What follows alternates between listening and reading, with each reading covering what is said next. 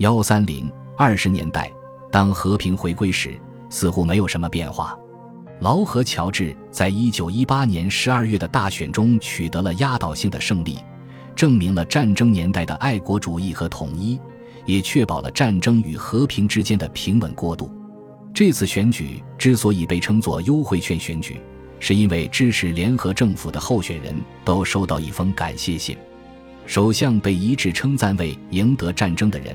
这是自克伦威尔以来最具统治力的政治领导人。这个选举结果确实是压倒性的。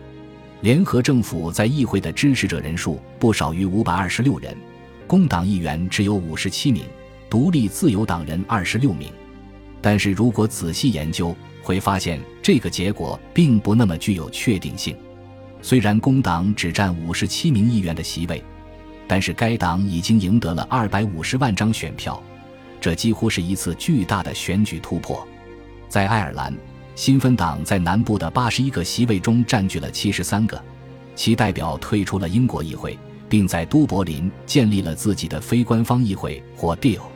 即便如此，首相及其战时同僚的法律权威也是无可辩驳的。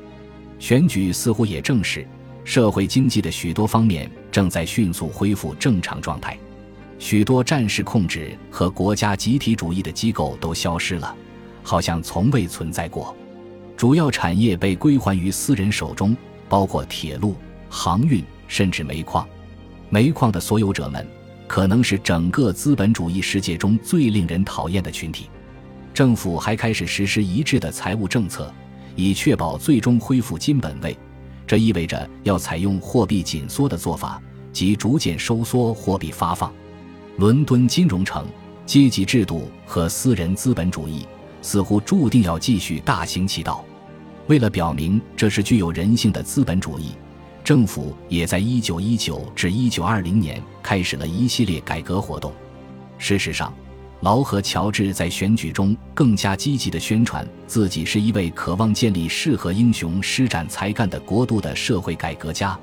而不是一位决心要绞死德国皇帝或把德国压榨的滋滋叫的沙文主义者，因此，政府出台了一项有利的计划，即使很短暂，以扩大医疗和教育服务，提高养老金及推广全民失业保险。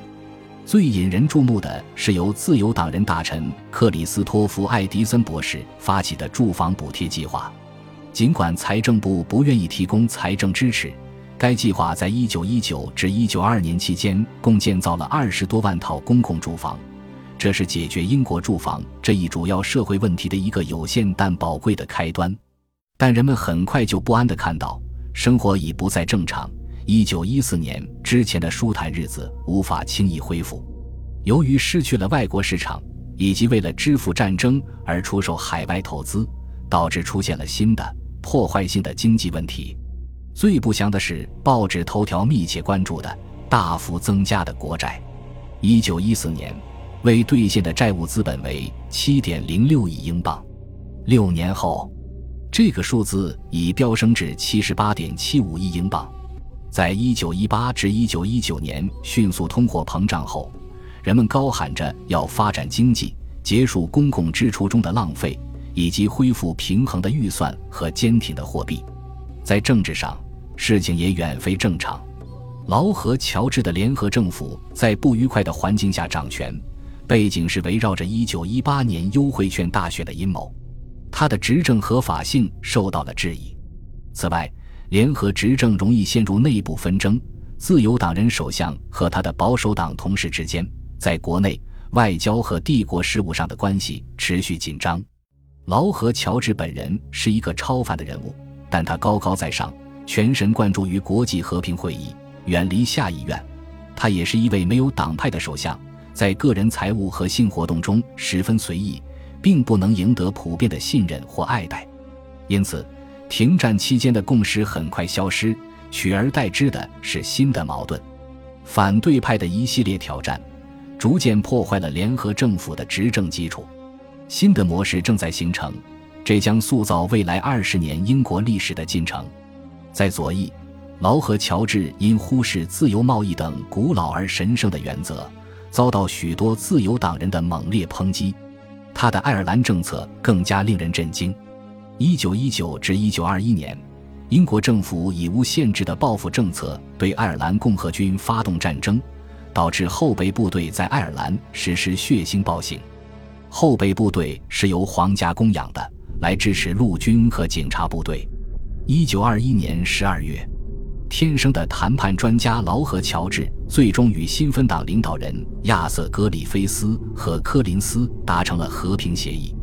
从一九二二年一月起，建立了一个由爱尔兰南部二十六个天主教郡组成的爱尔兰自由邦，在北爱尔兰的六个新教郡留在英国，但是。在自由主义舆论中，这种大转变为时已晚，不足以修复劳合乔治失去光泽的形象。在工党和工会界，首相完全丧失了他长期享有的劳工保护人的声誉。一九一九至一九二一年，他的政府采用了强硬的手段来处理矿工、铁路工人和许多其他工人的全国大罢工。此后。政府未能阻止大规模的失业的不断增长，也未能驱散笼罩在老工业区的阴影。一九一九年，桑基委员会发布报告，建议煤矿国有化。政府没有采纳报告的建议，明显欺骗了矿工。同时，政府还通过进一步破坏铁路工人、运输工人和矿工组成的三方联盟，在黑色星期五挫败矿工的罢工。这一系列事件在工人阶级的头脑里打下了深深的烙印。人们本来期望当选政府能够促进国家的团结和社会的统一，而实际上，政府使阶级裂痕比以往任何时候都更大。如果联合政府受到左翼的攻击，来自右翼的攻击也会越来越大。保守党渴望恢复一个健康的独立政党政治体系。摆脱专制首相及其拥护者的冒险手段，尽管联合政府已经延续了将近四年，但困难重重。劳合乔治本人也陷入绝境。除此之外，对和平条约以及由此而来的凡尔赛体系的幻想破灭的情绪更为普遍。一九一九年的和平解决方案越来越不受欢迎。该方案涉及英国与其盟国之间在战争期间缔结的秘密条约，以及在经济赔偿和边境安排上施加给德国人的不公正的条款。没有哪本书比经济学家 J.M. 凯恩斯的《和平的经济后果》更有效地表达了这种情绪。作为英国财政部顾问的凯恩斯，在巴黎和会期间辞职，以示抗议。他的这本书迅速成为大西洋两岸的畅销书。该书的结论是，要求德国支付战争赔偿将导致其财政崩溃，从而永久地削弱欧洲经济。凯恩斯用令人难忘的优美的语言描述了凡尔赛宫的狂热、腐败的气氛。谈判代表在这种氛围中达成各种秘密交易。他谴责劳合乔治为一无是处的人。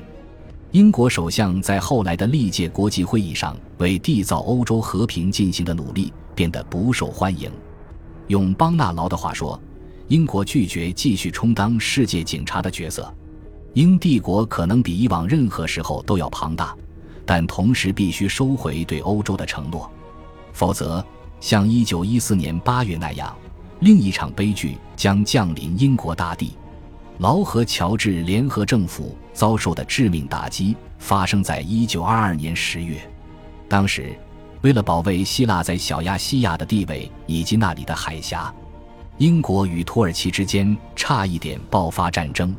保守派以及英国的左派都反对这种经济主义的新战士，政府的右翼基础崩溃了。劳合乔治于1922年10月19日下台，余生都与政治无缘。随后有两股反对劳合乔治政府的力量。分别由拉姆齐麦克唐纳和斯坦利鲍德温为代表，两者都在导致1922年10月联合政府垮台的运动中起了重要作用。麦克唐纳倡导令人陶醉的乌托邦国际主义和勇敢的新世界理想主义，是壮大中的工党的完美代言人。在1922年和1923年的大选中，工党的席位迅速增加。他可以与克莱德赛德的社会主义和伦敦当权派的风格都保持联系。另外，斯坦利·鲍德温领导着代表郊区中产阶级的体面生活和正统爱国主义的保守党，他们都对劳和乔治的政治实验和战后英国外交政策的国际冒险主义感到震惊。鲍德温在1923至1924年、1924至1929年和1935至1937年担任首相，对于迫切需要恢复安宁生活和社会稳定的英国来说。他是恰当的领导人，公共生活的其他领域也在不断经历变化和动荡，许多战前既定的模式现在似乎都受到攻击。在威尔士和苏格兰，知识分子发起的小规模运动表明，王国的统一本身可能受到威胁。两个地方都效仿爱尔兰模式，成立了各自的小型民族主义政党。一九二五年，威尔士民族党和一九二八年的苏格兰民族党。然而，他们的实质性意义在于遥远的未来。恭喜你又听完三集，欢迎点赞、留言、关注主播，主页有更多精彩内容。